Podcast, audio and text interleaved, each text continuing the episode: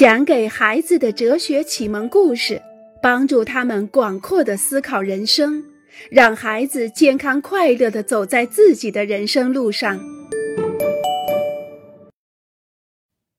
为了描述自己的体貌特征，克拉拉可以照镜子。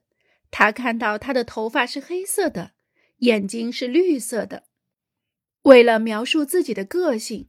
克拉拉却需要把其他人、她的朋友、父母、老师、男朋友等等当做镜子来照自己，这很正常。如果没有其他人，我们如何知道自己是个什么样的人呢？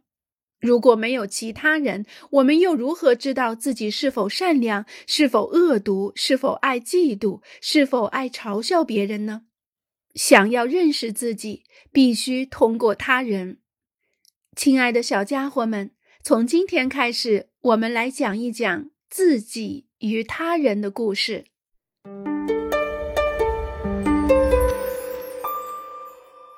丛林故事。很久以前，一个婴儿被遗弃在茫茫大森林之中，婴儿的啼哭声引来了一只母狼。狼妈妈把它带回自己的洞穴，她细心地喂养和保护这个宝宝，就像对待自己的狼娃娃一样。婴儿慢慢长大了，转眼间很多年过去了。有一天，他偶然间听到了一种从来没有听过的声音，他顺着声音找过去，看到了一个人。在他的生命中，这是他第一次见到人类，那是一个很漂亮的女孩。他在河边一边哼着小曲儿，一边往水罐里舀水。女孩也发现了他，她用温柔的目光邀请他跟自己一起走。男孩经不住诱惑，于是离开了森林，回到了人类的社会。这是一篇多美的历险记啊！在狼妈妈的爱护下成长，在大自然中自由的生活，在小河里洗澡。以香蕉和各种多汁的果子为食，这可能吗？《丛林故事》这本书的主人公，这个小伙子莫格里的故事，在现实中真的发生过吗？一真一假。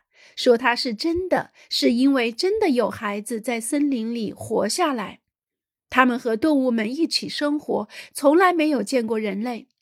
说它是假的，是因为像丛林故事里那样的故事情节是不可能发生的。我们在森林里发现的那样的孩子，不会像人类一样直立行走，不会像人类一样组织自己的思维。他们不会说话，只会嘶吼。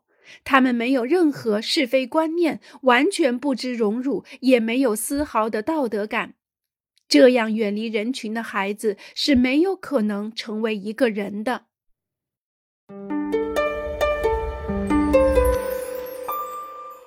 成为一个人，成为一个人，多么奇妙的说法啊！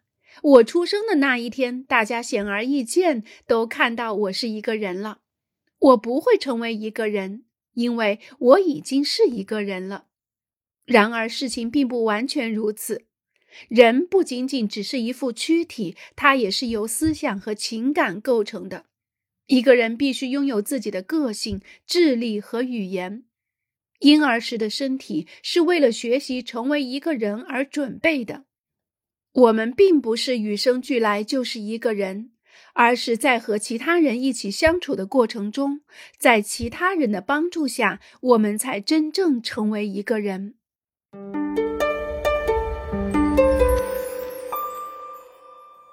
克拉拉的镜子。克拉拉，你可以描述一下你自己吗？当然可以，我有着一头黑色的头发，一双绿色的眼睛。不，我是说你能不能描述一下你的个性？行啊，我觉得我很搞笑。你是怎么知道的呢？因为我经常把其他人逗乐。好，你继续。我觉得我很慷慨大方，这你又是怎么知道的？我的朋友们都这样说，而且他们认为这是我最大的优点。好，继续说。我的话太多，我的父母经常说我是一个话匣子，我的老师也总是让我给其他人一些讲话的机会。另外，我觉得我有点爱妒忌。为什么这样说呢？我的男朋友是这样说我的。为了描述自己的体貌特征，克拉拉可以照镜子。她看到她的头发是黑色的，眼睛是绿色的。为了描述自己的个性，克拉拉却需要把其他人、她的朋友、父母、老师、男朋友等等当做镜子来照自己。这很正常。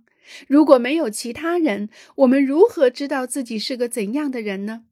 如果没有其他人，我们又如何知道自己是否善良、是否恶毒、是否爱妒忌、是否爱嘲笑别人呢？我们要认识自己，必须通过他人。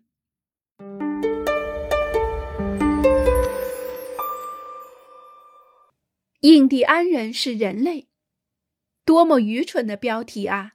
印第安人当然是人类了，这难道不是显而易见的吗？可是，在一千五百五十年的时候，这件事却不是那么显而易见。当时站在南美洲土地上的欧洲人充满疑惑：这些皮肤黝黑、头戴羽毛、有着古怪的习俗、身形矮小的奇怪生物是人类吗？在更早的时候，古希腊人将世界上的人分成两类：讲希腊语的人，也就是人类，和不讲希腊语的野蛮人。他们只会像鸟一样鸣叫。女人。也曾经给几个大宗教领袖出了一个大难题，他们疑惑女人是否也与男人一样是人类。幸运的是，今天这些问题已经不再是问题了。当我们遇见某个人，如果他的肤色、性别、讲话、吃饭、穿着的方式与自己不同，我们也不会再会发出“这是人类吗”的疑惑了。我们知道，这个人虽然他与自己非常不同，但也是我们的同类，人类。